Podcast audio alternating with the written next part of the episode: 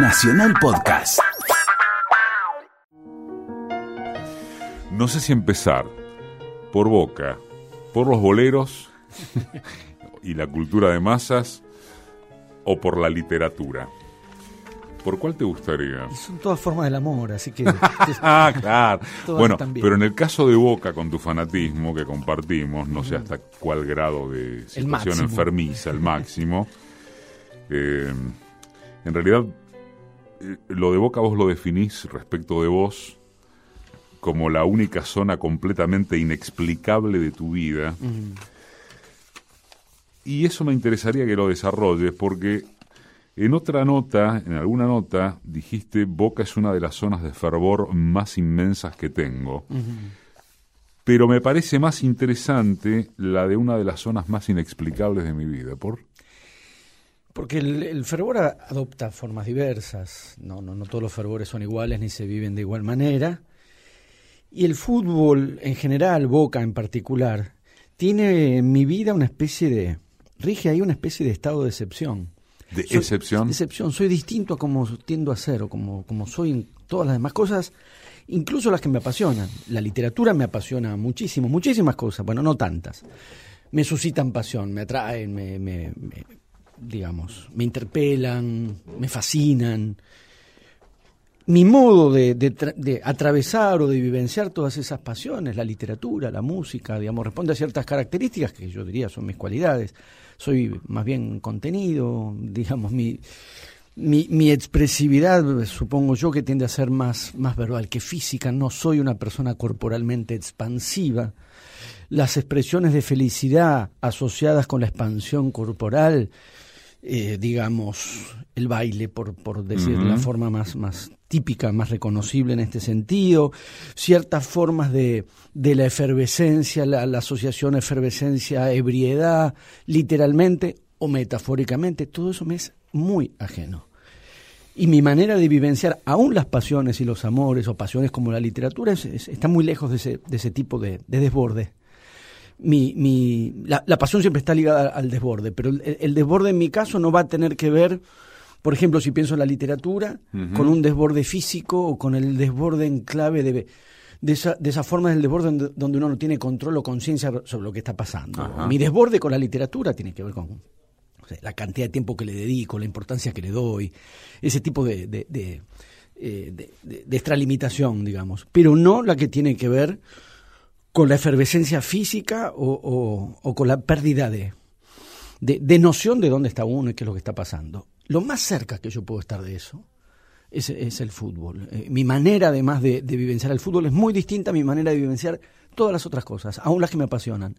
Entonces, eh, entre mi cuerpo y yo, por ejemplo, porque, digamos, tiendo a pensar, además que uno puede interrogarse eh, también por la relación que entabla con su propio cuerpo, en la medida en que el, cuerpo no es exactamente uno. Es uno y a la vez no es exactamente uno. A veces nos llevamos bien con el cuerpo, a veces nos peleamos, a veces estamos en desacuerdo, a veces queremos una cosa y el cuerpo no la quiere, a veces el cuerpo quiere algo que nosotros no, etcétera. Entonces, ahí donde yo puedo pensar cómo nos llevamos mi cuerpo y yo, mi cuerpo y yo tenemos un pacto, o si se quiere, le concedo un predominio a sus formas, a sus formas de la euforia y de, de la manifestación o de la explosión en, en el fútbol que no le conceden otras partes. Entonces, donde yo me he visto saltar, saltar y bailar con un fervor sin el pudor de ser contemplado, que es lo que tenemos los, los que somos un poco inhibidos, o, o inhibidos al menos en algunas zonas, que siempre pensamos que hay alguien mirándonos en, en ciertas escenas.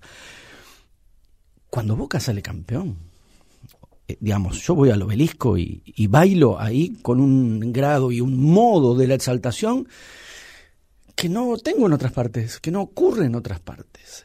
No soy un hincha descontrolado en comparación con otras, otros modos de lo descontrolado, pero en la escala de mi vida y de mi temperamento, el tipo de, de- de actitudes o el tipo de explosión que yo puedo tener en una tribuna de fútbol es lo otro de mí en cualquiera de los otros rubros de la vida. Un clásico ya un clásico. Ojalá que una renovada costumbre como ritual del despertar dominguero.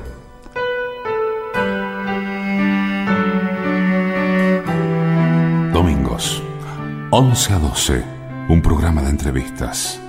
Decime quién sos vos. Profesor de literatura, así se define él, en primerísimo término Dejemos que lo diga después. Escritor, narrador, ensayista.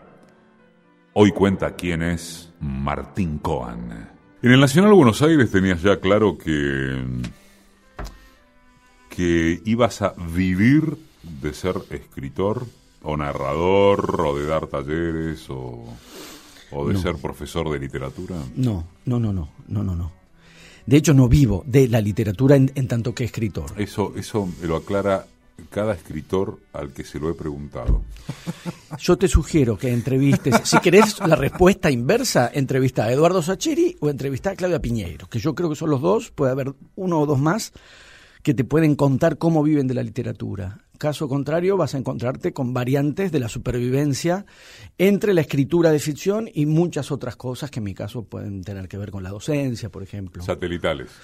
Sí, o, o, digamos, yo diría otros centros, porque mentiría si dijera que para mí la docencia es satelital respecto a la escritura de ficción. Es otra vocación y es también una pasión en mi relación con la literatura. Si, si yo tuviese las condiciones de posibilidad económica de, de de dejar alguno de los trabajos que tengo, la docencia no lo dejaría, no la dejaría. Me gusta realmente muchísimo dar clase. Como además lo necesito económicamente, no, no, no se me plantea un dilema ético. Además, lo necesito y vivo fundamentalmente de la, de la docencia. Otros dan talleres, otros trabajan como correctores o como traductores. Mil variantes. Si vos pensás que un escritor percibe el 8% del precio de tapa del libro, si sos Stephen King, estás arreglado, estás, bien. Caso contrario, incluso yéndole a uno bien, yo no me quejo de cómo me va, pero en la escala real de la circulación de la, de la literatura argentina contemporánea en nuestra sociedad, en esa escala, si no, y uno no, no, está, lo que yo escribo no, no está ni podría estar en el circuito del consumo comercial de la literatura. Entonces no hay manera de que esos números den como para vivir, aun cuando uno tenga una disposición ascética fuerte. ¿En algún punto eso te frustra? No por lo que vos mismo me preguntabas antes, que eran las expectativas que yo podía tener en el colegio secundario. Por ¿Qué contarlas de paso? Porque la frustración va ligada a las expectativas. Y, yo nunca tuve la expectativa de vivir de la escritura de, ficción. Cuando, cuando yo estaba en el colegio secundario, el, colegio secundario a la, vez, para ser honesto, no podría dar una única respuesta, duró seis años. Y hubo un año de quiebre, donde, que fue tercer año, o sea, cuando yo tenía 15, en relación a una profesora de literatura que yo tuve en tercero y volví a tener, no me acuerdo si en cuarto o en sexto, que era María Elvira Meyer, murió hace unos años. Cuando yo asistí a sus clases dije, yo quiero hacer esto. Este, este tipo de relación, no solo con, con la lectura, con la reflexión, con la escritura y con las clases. Y digamos, para mí ahí fue muy claro respecto de otras posibilidades de carreras a seguir, porque imagínate en la decisión de seguir la carrera de letras, la reacción familiar tiende a ser la preocupación por el destino económico de la vida que uno pueda tener en, el, en, la adultez. Yo me imaginaba una vida en la que la literatura iba a aparecer cuando? Cada uno de los días al regresar del trabajo a las 8 de la noche. Iba a tener una hora, una hora y media para la literatura. De los siete días a la semana, dos, los del fin de semana, uno y medio en el fin de semana, y de los 12 meses del año para la literatura, ¿cuánto? El mes de vacaciones, los 20 días de vacaciones. Yo seguí la carrera de letras porque quería y logré que la literatura fuera la columna vertebral de cualquiera de mis días, de mis rutinas, de, del transcurso de cualquiera de mis días. La literatura está prácticamente de punta a punta en, en, mi cotidianeidad. Y eso era lo que, lo que yo quería, ¿no? no relegarla al lugar del hobby, del pasatiempo, porque para mí no es un hobby ni es un pasatiempo, es una pasión demasiado central como para relegarla. Entonces decidí seguir letras en ese momento y arreglármelas económicamente, bueno, como fuera, según cómo se fueran presentando las cosas. Martín Cohen nació un 24 de enero de 1967. ¿Está ligado a ese momento el, el, el origen, la génesis de, de ciencias morales que contamos. Eh, Martín lo eligió como escenario al Nacional Buenos Aires durante el año 1982. Eh, ahora que hablaste de la, de la profesora de tercer año que te movió el mm, piso, mm. la construcción del personaje de, de Coan en Ciencias Morales es María Teresa, que es una joven preceptora obsesionada por su deber de custodiar el acatamiento de las reglas. Después van a escuchar un, un fragmento que leí que, que, es maravilloso de un, de un, día que la mina va al, baño de, varones. Pero bueno, la pregunta, mm. para no mm. perder el hilo, es escribir sobre, no sé si sobre el Nacional Buenos mm. Aires, sobre el secundario y construyendo ese personaje, eh, ¿también se te movió eh, en aquellos años de adolescencia o nada que ver? No, en esos años no. En esos años no. A mí ya me gustaba muchísimo escribir. Y te diría que respecto de lo que fue pasando después, o sea, la posibilidad de ser escritor, de publicar cierta cantidad de libros, que esos libros circulen, que les vaya bien. Lo único que había con certeza ya en, a mis 15 años era que me gustaba muchísimo escribir. Yo no sé qué habría respondido yo a los 15 años si me decías, vas a ser escritor. Yo creo que habría dicho, ojalá. Para mí era en todo caso una intención, si después lo que yo si lo que yo escribía valía la pena, alguna vez iba a valer la pena de ser publicado, que lo que yo escribía, que me gustaba escribir, lo sabía a los 15 y lo sabía antes de los 15 también. Cuando construiste este personaje, ¿te inspiras en alguien real o en el autoritarismo? Es una combinación. Que puedas contar. Sí, sí, sí. No, pero yo creo que puedo contar todo. Es una combinación, en realidad. Eh, tomás elementos si querés, concretos o reales, pero porque a veces en la construcción de un personaje, incluso en la construcción de un personaje totalmente ficcional, tomar ciertos elementos concretos que percibís, a veces en una sola persona y a veces haces un combinado de rasgos diversos. Una persona retraída, como es la preceptora, que, que, está en ciencias morales, que tiene que tener al mismo tiempo la firmeza de la autoridad y del ejercicio de la autoridad y el retraimiento de una chica muy joven, muy tímida. Que además se combinan en ella, bueno, como en casi cualquier celador, digamos. Ejerce el poder y a la vez depende del poder de otros. Exacto. A mí, a mí esas colocaciones me, me, fascinan, digamos, ¿no? Para no pensar simplemente en alguien que hace uso del poder o de la autoridad. Me parece que esa red de relaciones donde alguien controla y es controlado, vigila y es vigilado, me parece que da, da uno puede ahí tomar de mejor modo cómo funcionan los disciplinamientos de poder, de vigilancia, etcétera.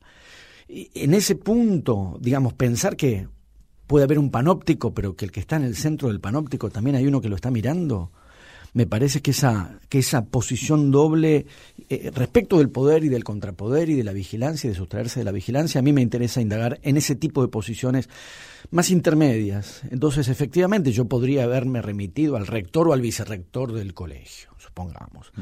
O podría haber ido, yo escribí otra novela que se llama Dos veces junio y que gira alrededor de un conscripto. Yo podría haber tomado un responsable de un centro clandestino de detención, podría haber tomado el responsable directo de una decisión de tortura tomar al conscripto, alguien que está bajo obediencia y al mismo tiempo tiene responsabilidades propias, ese, ese tipo de colocación más equívoca, más ambivalente, no para exculpar ni disculpar, no, no, no, es, no, es no, aparece una pregunta por culpa o disculpa, sino por cómo funcionan los mecanismos de poder.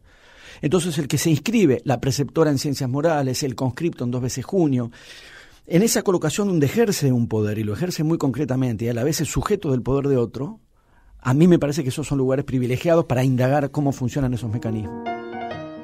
Una vez que finalizó el secundario en el Nacional Buenos Aires, Coan ingresó a la UBA y se licenció como profesor de enseñanza normal secundaria. Después se doctoró en letras en la misma universidad y en esa facultad hoy es profesor de teoría literaria. También lo es en la Universidad San Juan Bosco de la Patagonia. Ya que mencionaste los centros clandestinos de detención, ¿Por qué pensás que pegó tanto, por lo menos en los ambientes politizados, mediáticos, intelectualmente inquietos, de pensamiento crítico, su ruta? Tu reflexión acerca del número de desaparecidos, que contala, claro, porque si no, alguno no se va a desayunar. Cuando lo de lo pérfido, ¿no? La primera parte, debo decir, no, no estoy muy seguro, no sé, no sé del todo por qué se generó lo que se generó, que lo fui calibrando a medida que transcurría. Eh, en verdad, todo esto se, suscitó en un programa, en una entrevista de, Romina Mangel, el 24 de marzo, porque me acuerdo que en realidad para ir a la, entrevista yo me, fui de, la marcha y después regresé a la, a la marcha, fue como una especie de, separador entre una primera parte de la marcha y la segunda parte de, mi presencia en Plaza de Mayo ese día, yo planteé mis reflexiones, mi, enfoque sobre la cuestión, lo, resumo tal como se, se desarrolló la conversación ese día y se retomó unos días después en televisión. Eh, a mí me parece que hay una parte de la, un enfoque general de la discusión, que es como si uno dijera la, la diferencia que hay entre Digo, la, la, cuestión era el número de desaparecidos, uh -huh. 30.000, 8.000, 9.000. Hay una discusión histórica, hay una dimensión de discusión histórica, hay una dimensión de discusión, si se quiere, historiográfica, entendiendo por historiográfica los criterios con los que se establece la historia. Porque si, si no, mucha parte, en, gran parte creo yo, de algunos debates o algunas discusiones se trastabilla porque no queda claro en qué plano de la discusión estás. A ver. Vos eh, podés, en la discusión 30.000, 9.000, entonces ponen las cifras, sobre, traen el nunca más, los ponen sobre la mesa, traen los casos certificados, te documentan la cantidad de certificados. Esa discusión, eh, ese planteo, esa prueba, por así decir, tiene ya un presupuesto, que es el criterio de establecimiento de la verdad. Cuando en verdad lo que yo creo es que primero, la, la primera cuestión a discutir son los criterios, los criterios de verdad que hay que emplear para este caso en particular.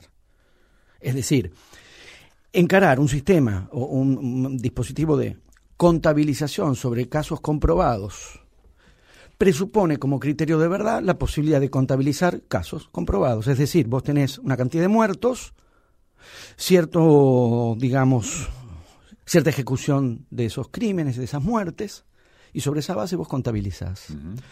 Pero la diferencia entre el muerto y el desaparecido la, la teníamos muy discutida ya, ¿no? muy elaborada. A veces es un poco deprimente ver que algo, algo vuelve atrás, no porque uno crea que todo tiene que ir siempre para adelante, pero a veces entran en escena personas que parecen no haber eh, estado al tanto del grado de desarrollo de una discusión o hay mala fe de por medio. La diferencia entre el muerto y el desaparecido, la distinción conceptual entre muerto y desaparecido, es crucial para la comprensión de lo que, de lo que supuso, lo que significó y cómo transcurrió el terrorismo de Estado durante la dictadura militar desaparecidos y no muertos. Es decir, una parte del terrorismo consistió en no dar la información, en la sustracción de los cuerpos, cosa que dura hasta hoy. Digo porque también aparece muchas veces la figura de revolvemos el pasado, ¿no? El, pasado y el presente, porque esos cuerpos han sido sustraídos hasta hoy. Y una parte de los mecanismos del, del terror, es decir, de la intimidación a la sociedad, y me atrevería a decir también de la tortura psicológica que es no dar la información y por lo tanto arrojar sobre los propios familiares la, la decisión terrible de establecer cuándo ya no, se, no, no, hay que esperar más. Cuando el desaparecido se lo puede pensar como muerto. Entonces, no, no existe esa información, no existió esa información, no son muertos, son desaparecidos. La represión fue clandestina, la represión fue ilegal. Por lo tanto, la discusión es si estos hechos históricos pueden ser abordados. Por eso digo, la discusión es por los criterios. Discutamos los criterios. ¿Un criterio de contabilización fehaciente es adecuado para dar cuenta de un fenómeno histórico cuya base fue el escamoteo de la información, la clandestinidad y la ilegalidad? Ahí hay algo tramposo por definición. Hay algo falso en el propio criterio de verdad, el que dice son 9.000 porque los 9.000 son los casos demostrados está suponiendo la posibilidad probatoria y de demostración que falsifica desde el vamos la relación con los acontecimientos históricos. Los encara como si hubiese habido una represión legal y como si contáramos con la información de los archivos, cuando en verdad la represión fue clandestina, ilegal y la información y los cuerpos fueron sustraídos. Entonces, el criterio es falso. Estamos con vos por Facebook en Decime quién sos vos, programa de radio está contando quién es el profesor de literatura Martín Coan. Y a partir de que el criterio es falso, ¿cuál es la categoría entonces simbólica de decir 30.000? 30.000 es, al mismo tiempo, digo, la cifra no es caprichosa, tampoco es simbólica. ¿Simbólica es símbolo de qué? No es símbolo de nada, expresa, se expresa a sí misma. Símbolo es una forma de significación que remite a otra cosa. No remite a otra cosa. No es símbolo. Es una cifra. Yo usé el verbo postular. Ajá. Se postula. Con un grado de certeza que responde a qué? A una cantidad de casos fehacientemente establecidos más ciertas informaciones puestas en circulación. En parte lo escribió Daniel Link hace un par de semanas en, en Perfil, Rodolfo Walsh, ya en marzo del año 77. Pone en circulación información de, digamos, con otros guarismos, si se puede decir así. También información de los propios eh, agentes de la represión de Estado. El cálculo y la estimación que puede establecerse a partir de la cantidad de centros clandestinos de detención que existieron. Digamos, diferentes variables más la variable de casos no denunciados, precisamente porque estamos frente a un fenómeno histórico del terrorismo de Estado. No es cualquier tipo de matanza, incluso las más crueles que podamos pensar. Es, ha sido un tipo de represión con un fuerte componente de intimidación social y donde el, terrorismo es terrorismo, produce terror en la sociedad. Entonces, 30.000 es al mismo tiempo la cifra que puede postularse con este material disponible y al mismo tiempo, yo creo, diría irrenunciablemente, la exigencia de respuesta. Es al mismo tiempo una postulación y la exigencia de una demanda, que es que digan dónde están. A mí me parece cínico por decirlo suavemente, canallesco por subir un poco el tono y una hijaputez, si quiero decir redondamente lo que pienso, que a la consigna irrenunciable, que digan dónde están, se nos responda con esta exigencia, que digan cuántos son. Digan dónde están y vamos a saber cuántos son. Hoy son 30.000, que es la cifra que establecemos razonablemente, no de un modo caprichoso ni en un porque sí, y es la cifra con la que al mismo tiempo denunciamos el carácter clandestino de la represión del terrorismo de Estado y exigimos la información que todavía no nos dan. ¿Dónde están los cuerpos? ¿Y dónde están los nietos secuestrados? Volviendo a la cuestión de si estamos revolviendo el pasado o estamos interrogando el presente. Hay centenares de casos donde todavía el derecho a la identidad está siendo violado hoy. No fue violado el, día del año 77, el día del año 78 en que ese bebé fue robado. Sigue siendo violado hoy. Y esa información nos falta todavía hoy. Es muy cínico entonces poner sobre la mesa 9.000 casos probados y demostrados cuando en realidad estamos luchando contra el escamoteo de la información por una represión clandestina. Para escuchar de vuelta las entrevistas, bajarlas, guardarlas, como quieras, es www.decimequiensosvos.com.ar esta pasión que estás poniendo en describir esto de una manera espectacular, en el mejor sentido del término, ¿la pones en qué otras áreas de tu vida narrativa? Boca aparte. boca. Explosión boca aparte. Em, ¿Con qué te apasionas así como recién? Mirá, al escribir no me veo, no me estoy pensando, pero a veces termino como si hubiese jugado un partido de tenis. Mm, está bien, un partido de tenis, yo he visto a Federer, no, es, más exigente. Pero bueno, mi condición física no es la de Federer, podría alegar eso a mi favor.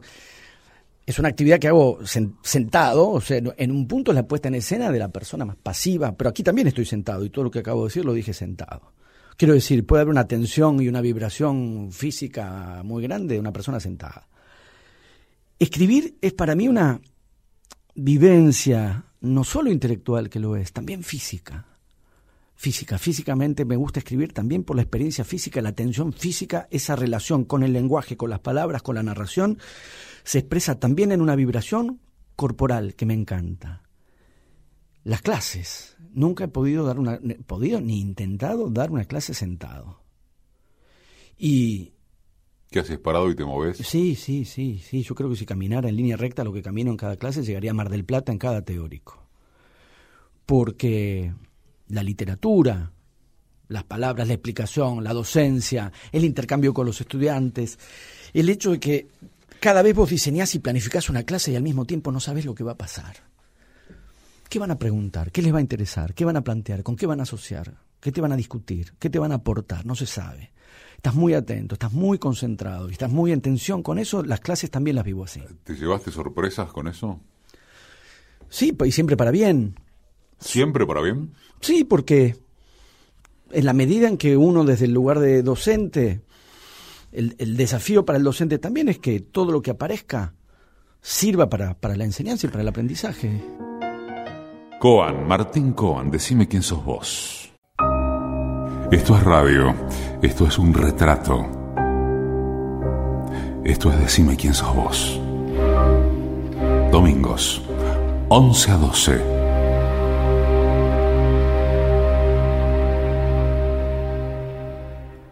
Profesor de literatura, escritor, narrador, ensayista. Hoy cuenta quién es Martín Coan.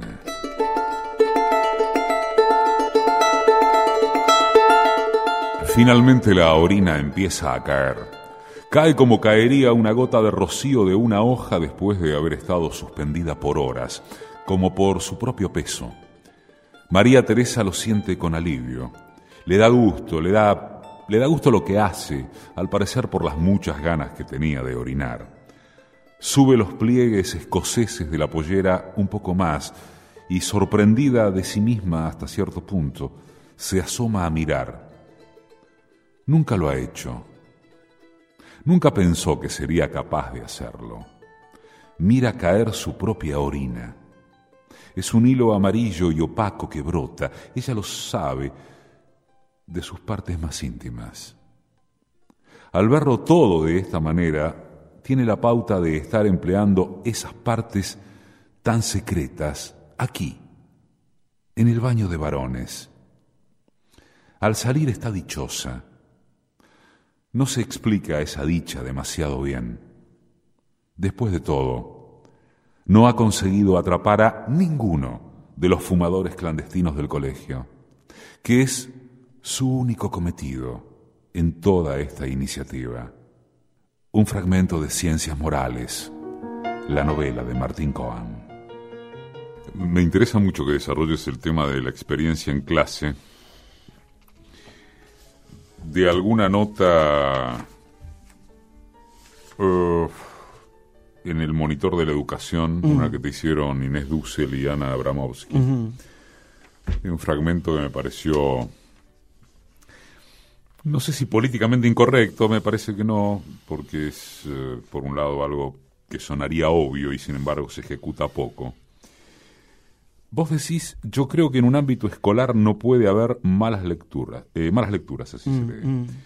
Y decís que no estás de acuerdo, la pregunta es por qué, con esa idea que dice no importa qué, pero que lean.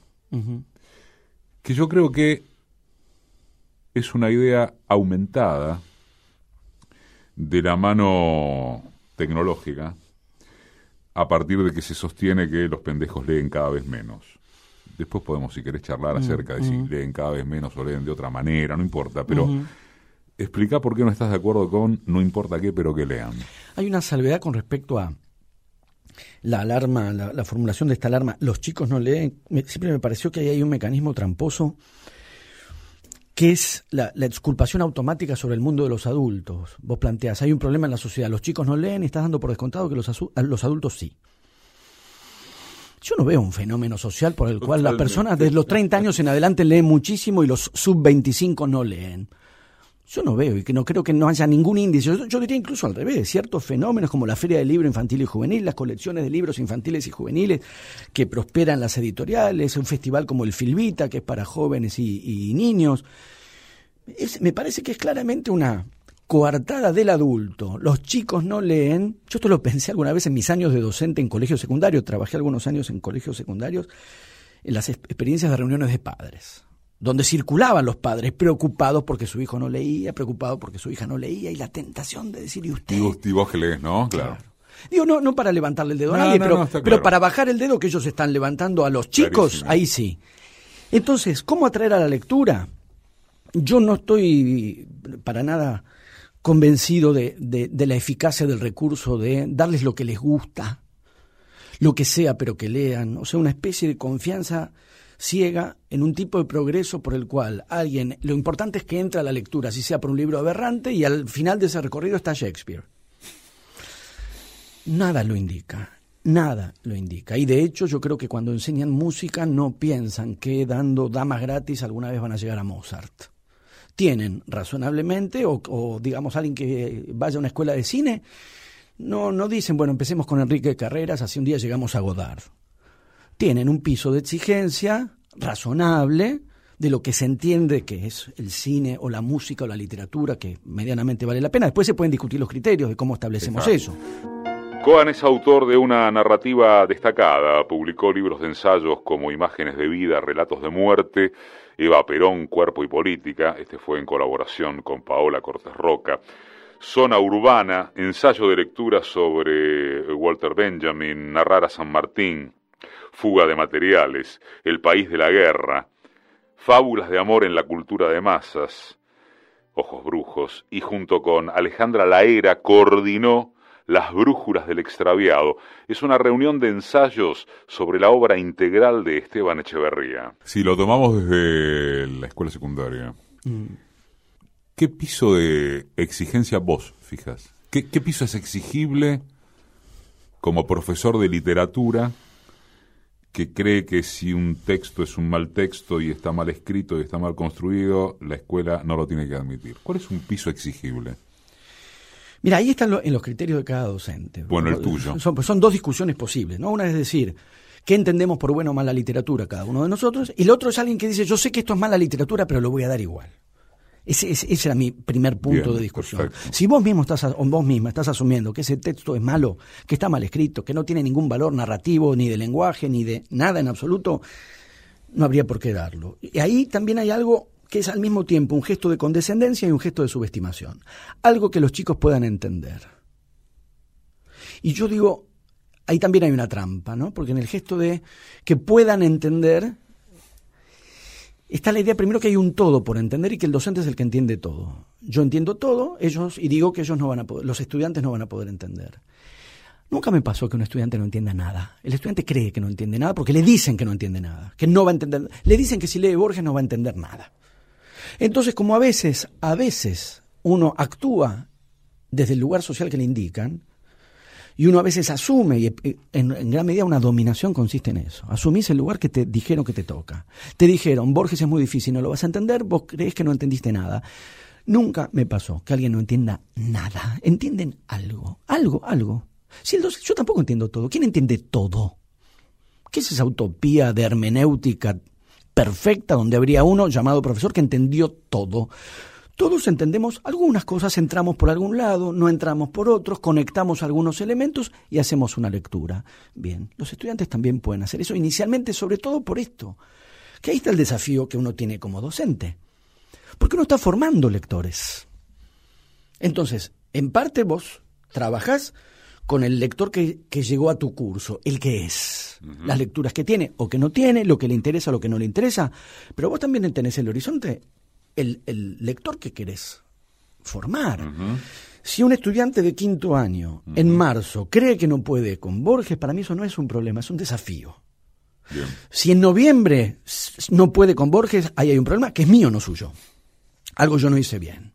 Entonces, recibir a ese estudiante en marzo, que cree que no puede con Borges, en vez de decir, no, Borges es muy difícil, le vamos a dar esto otro que sé que es malísimo, pero que con esto va a poder, es renunciar al desafío de formación de un lector, que es el desafío básico de un docente de literatura. porque además va a poder qué.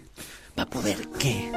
El Facebook es Decime quién sos vos, programa de radio. Sobre esta explicación, a mi juicio muy clara que acabas de dar, ¿Cuáles son tus criterios para establecer el piso de lectura?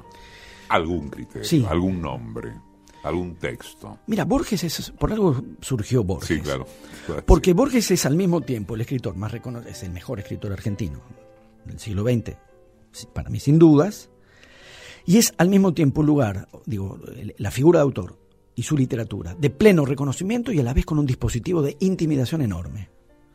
Con esto no estoy diciendo que Borges sea sencillo que sea accesible. La dificultad es un desafío para un docente. No tiene por qué ser un motivo de desaliento. El ejemplo de Borges podría ser para mí muy, muy propicio, porque nadie discutiría, creo, el valor de Borges como para darlo en un colegio secundario.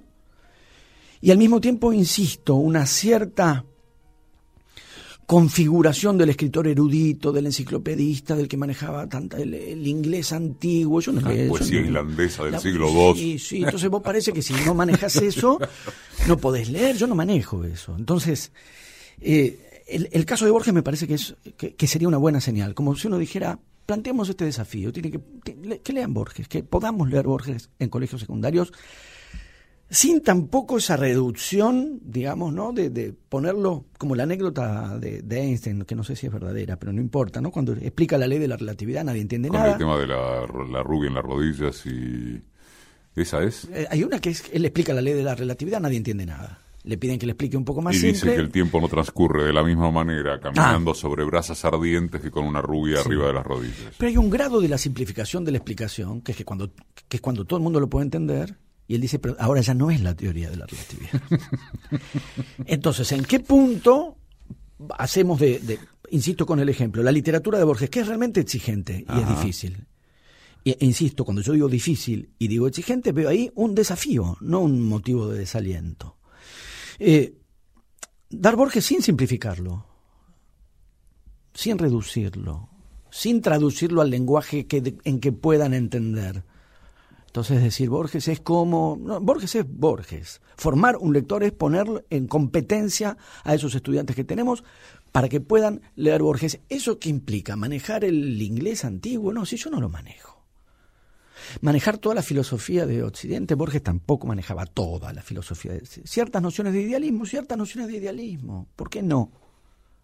Cierta relación con la tradición gauchesca, ¿por qué no? Tenemos todo un año por delante, veamos la gauchesca, veamos Martín. Se hace, no, no, yo hablo así, parece que nadie lo hiciera, lo hacen muchos docentes. Pero esos docentes, bueno, corresponden al, al criterio que yo tengo.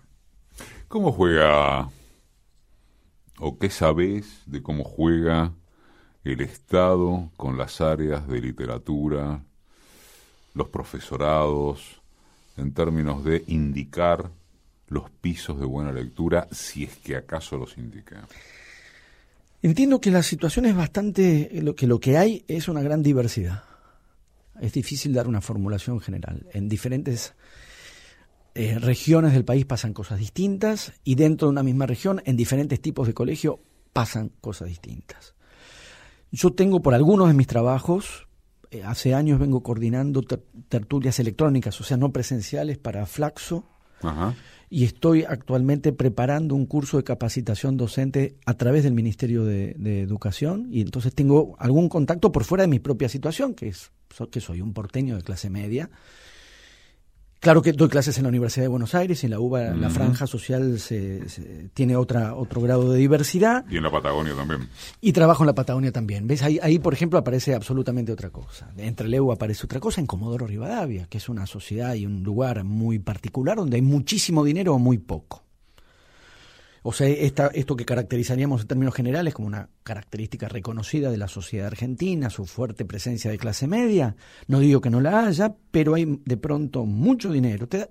yo lo verifico muy sencillamente. Eh, me, cuesta encontrar un lugar donde ir a comer. Son o, demasiado caros o no, o no están en el circuito en el que yo, donde voy, vengo en Comodoro.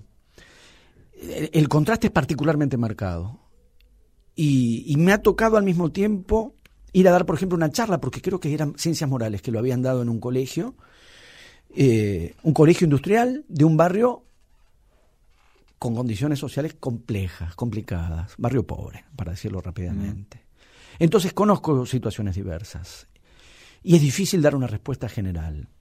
El Estado plantea alineamientos generales, en otro momento del país había una política de disponibilidad de libros para las bibliotecas y bibliotecas populares, que entiendo que como tantas otras responsabilidades del Estado, actualmente ha mermado o cesado con la gravedad que eso, que eso implica, porque en muchos lugares la cuestión de la, del acceso a los libros es tan simple como eso. El acceso a los libros, que se cuente con los libros para que se puedan leer. Entonces son situaciones muy diversas. Hay colegios, y digo, la correspondencia no necesariamente es situaciones de mayor precariedad económica, más limitaciones, más dinero, menos limitaciones, porque a veces las limitaciones tienen que ver con colegios con parámetros morales eh, muy estrechos y muy rígidos y cierto tipo de literatura no se puede dar porque en tal momento hay un culo o por tal momento alguien coge con alguien.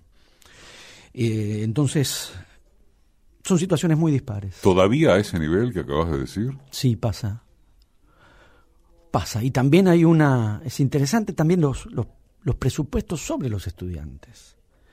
Así como aparece el no van a poder entender, aparece esa subestimación, el no van a poder entender, a menudo con respecto, por ejemplo, al universo de la sexualidad, con respecto a lo que se les puede decir o no se les puede decir, hay una subestimación con respecto a lo que ya saben, que es increíble.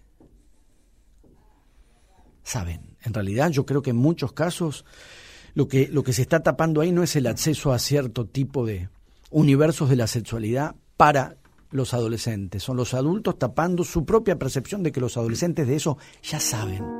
Los libros de cuentos de Martín Coan, Muero contento, Una pena extraordinaria, Cuerpo de tierra, además participó de la antología Con el corazón en la boca, Relatos de una pasión, que reúne a reconocidos escritores hinchas de boca, y por supuesto su obra novelística con El informe, Los cautivos, Dos veces junio, Segundos afuera, Museo de la Revolución, La calle de las putas, Ciencias Morales, que ganó el premio Herralde, Cuentas pendientes, Bahía Blanca y Fuera de lugar. Martín Coan. ¿Hay algún libro que en tu adolescencia o incipiente adultez o en el momento de tu vida que se te cante decirme te haya volado la cabeza como para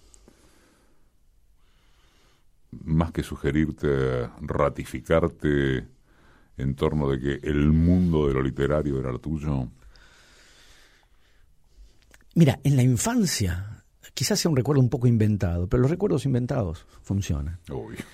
Eh, en la infancia, lo que yo recuerdo como el primer libro que leí, que es eh, La Vuelta al Mundo en 80 días de Verne. La idea de que había ahí una, una estrategia narrativa, no una historia extraordinaria. Sí, la historia es extraordinaria porque hay una estrategia narrativa. La revelación final de que la apuesta no la perdieron porque tardaron 81 días, sino que la ganaron porque viajaron en sentido inverso a la rotación de la Tierra y ganaron un día. Yo no, bueno, los intereses de cada uno. Yo no lo viví como un prodigio geográfico, digamos, una, curiosidad de la astronomía o de la, de la relación espacio-tiempo, sino como una lo que me deslumbró ahí es el artificio narrativo, de la construcción de una intriga, la construcción de una tensión narrativa, un desenlace de pesadumbre y sobre, en cuanto se está, instala la escena de la pesadumbre, la revelación que da vuelta a todo el sentido. La idea de que una narración podía ser eso, no un viaje alrededor del mundo. Para mí lo que me maravilló ahí no es el viaje alrededor del mundo, de hecho no soy un viajero, soy un lector es claro, digamos, en qué me convertí. No me convertí en un viajero, me convertí en un lector, porque me deslumbró la narración. Eso en la infancia, más allá de que construyas algo, no, perfecto. Y después, yo creo que hay marcas que deben ser muy, muy generales. Rayuela de Cortázar lo leía a los 17. Y la idea de que en la literatura pasaban cosas que no pasaban en ningún otro lado es, el recuerdo que yo tengo de mi lectura de Rayuela. ¿Por qué alguna vez dijiste, ya que lo mencionas, mm que había que salvar a Cortázar del cortazarismo? Porque hay algo que parece haber pasado con, Cortázar y no, no ha dejado de pasar. Se suele decir que Rayuela te deslumbra en la adolescencia o en la primera juventud y si lo volvés a agarrar se te vuelve insostenible. Ante esa advertencia yo no lo volví a agarrar. No lo leí más. Tengo aquella lectura de adolescencia y ese muy buen recuerdo y no lo volví a intentar. Em, y después yo creo que hay algo que es una especie de reducción de Cortázar a fórmula. Por supuesto que para reducir a Cortázar a fórmula algo debe haber habido en, la propia literatura de Cortázar que era pasible de reducción a fórmula. Borges se resiste mucho más, por ejemplo. La literatura de Borges resiste mucho más a la idea de que si pones un tigre, un laberinto y dos espejos, sos borgiano. Hay que ser un poco sonso para creer que se trata solamente de eso, pero hay algunos que lo creen. Mientras que Cortázar, ese juego los juegos de Cortázar, los modos del fantástico en Cortázar, los trucos muy en superficie. Para mí la literatura tiene que ver con los artificios y con los efectos que producen los artificios. Pero si el truco, de hecho, ves, dejo de decir artificio y paso a decir truco. Si el truco es muy visible, si el truco es muy notorio, es como cualquier, digamos, eh, máquina a la que le ves el mecanismo en el mal sentido. Y en Cortázar a veces el mecanismo queda demasiado en primer plano, se ve, se ve mucho el truco y al mismo tiempo eso vuelve al truco pasible de ser formulado, traducido a receta, consigna de taller literario y mm. reproducido serialmente. A eso le llamo cortazarismo. El cortazarismo es eso que se hizo con Cortázar. A la vez, Cortázar, ¿es solamente truco en superficie, mecanismo? No, yo creo que no. Yo creo que hay cosas muy, que es una literatura muy valiosa, es un escritor muy valioso. Entonces, salvarlo de eso que pasó con él. Todos los días en www.decimequiensosvos.com.ar Suelo preguntar en este programa cuando vienen actores o actrices si hay un tipo de actor argentino. Y con vos se me ocurre preguntar si pensás que hay un tipo de escritor argentino. Hay un, no sé si, bueno, otra vez, viste, Borges, se vuelve imposible eludir, bueno, y no hay por qué. Sobre todo porque y subrayo lo de argentino, porque Borges arrastró y cargó durante casi toda su vida el, estigma de ser supuestamente extranjerizante, etc. Pero como el movimiento respecto de lo extranjero, como el movimiento, como la, el ojo puesto en Europa, como el imaginario de la importación, es constitutivo de la cultura argentina. Que todo eso esté en Borges lo vuelve mucho más argentino, no menos digamos, para mí es un contrasentido decir, no era argentino, era europeísta, pero la cultura argentina se conformó como? Eh, el romanticismo entra como? Con Esteban Echeverría que baja de un barco, viene de París y dice, mire lo que les traigo. Y la cultura argentina se constituye, y no, no los veo como extranjerizantes, ni a Sarmiento, ni a Echeverría, ni tampoco a Borges. Esa mixtura, esa combinación, ese procesamiento ideológico, literario, cultural, político, de tradiciones propias. Borges es un escritor muy ligado a la tradición gauchesca, gran lector de la gauchesca y con grandes reescrituras de la gauchesca. Más un imaginario puesto en Europa o cierta, cierto, cierto cosmopolitismo, eventualmente ligado básicamente a Europa. Es eso lo que lo constituye en argentino. Y claro, si no estaríamos suponiendo en las acusaciones de Borges como traidor a la patria estaríamos pensando una especie de pureza de patria, una pureza de identidad que no se verifica en ninguna identidad. Por suerte, por suerte las sociedades no transcurren así, por suerte, digamos, la última utopía de, esa pureza fue el nazismo. Y por suerte fracasó. fracasó militarmente y, sabemos que estaba equivocada conceptualmente. No hay pureza, hay pasajes, mixturas, préstamos, apropiaciones, traducciones, conversiones. Borges motoriza eso en la cultura argentina de un modo perfecto. Fue galardonado con el Conex como uno de los mejores novelistas argentinos y algunos de sus libros fueron editados en Alemania, Francia, Inglaterra, España, Italia y Brasil. ¿Tu mejor libro cuál es? Me parece a mí que Bahía Blanca. ¿Por? Porque tengo la impresión, y eso para mí supuso un desafío para después de Bahía Blanca, que es que algunas cosas que de alguna manera yo buscaba, rastreaba, intuía en libros anteriores, en Ciencias Morales, o en Dos veces Junio, en Segundos Afuera. No digo que estén perfectas en Bahía Blanca, no, vos no me preguntaste por mi libro perfecto, sino que a mí me parecía mejor. Que, que en Bahía Blanca estoy lo más cerca que yo puedo estar de esas búsquedas. Más cerca ya no, ya está, es, es eso. No digo que las otras fueran como se parecieran a Bahía Blanca. Estoy diciendo ciertas cosas que a mí me interesan en la literatura, cierta relación entre la narración y la suspensión. ¿Y ese, que es, tu, ¿Y ese que es tu mejor libro? ¿Es el que más gozaste escribir? No, el que más gocé escribir se llama El Informe. Es una parodia de San Martín y de la narración épica del padre de la patria. O sea, fue llevar toda la solemnidad que se constituyen desde la argentinidad, alrededor de San Martín y del prócer y el padre de la patria, y, toda la solemnidad y toda la épica al terreno de la parodia y de la risa. Es una novela de risa y es, de la que mejor recuerdo tengo del proceso de escritura. ¿Y cómo te resultó Ojos Brujos, fábulas de amor en la cultura de masas? Me hubiera gustado mucho hablar con vos sobre sobre boleros. De hecho, en esta mm. radio tengo hace años un mm. programa de boleros mm. y literatura. Eh, y, no sé si quería preguntarte cómo te resultó o qué buscaste. Yo digo a veces en ese libro donde no hablo de mí, de, casi ninguno hablo de mí, salvo muy indirectamente. Como ese libro son ensayitos cortos sobre letras de boleros y letras de tangos, eh, doy en pensarlo como el más autobiográfico Porque yo creo que hay algo así como en el comienzo de la conversación yo decía, eh, en- con boca me permito cosas que no me permito en otro lugar. O sea, hay un tipo de expansión física, un tipo de exaltación que no me permito en ningún otro ámbito de la vida más que en la tribuna. Y ya duchándote vas cantando, señores, dejo todo, me voy a ver a Sí, boca. sí, sí. Ahí. para empujarme a mí mismo, Obviamente. exactamente.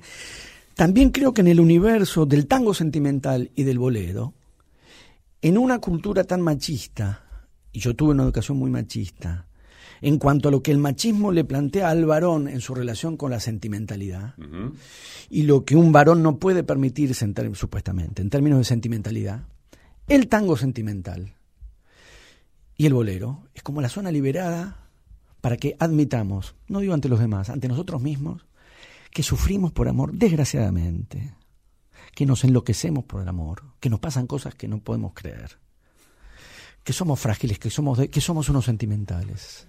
De así la importancia, hay, hay, hay un tramo maravilloso de, de Ojos Brujos que, que tiene que ver, a propósito de esto que decís, ¿no?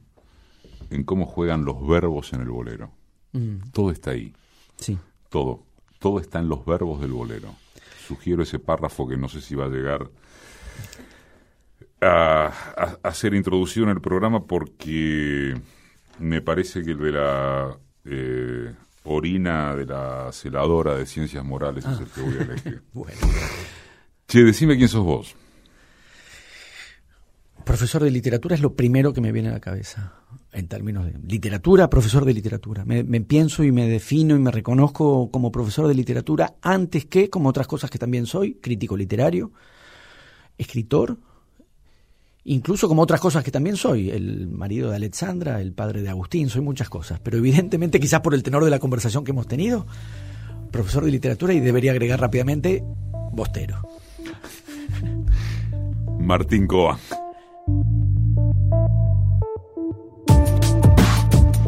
Edición y concepto sonoro, Mariano Randazzo. Asistencia de producción, Laura Fernández. Diseño de página web, Oscar Flores. Producción general, Roxana Russo. Conducción, Eduardo Aliberti. Todos los domingos, AM870. Radio Nacional. Todos los días en www.decimequiensosvos.com.ar.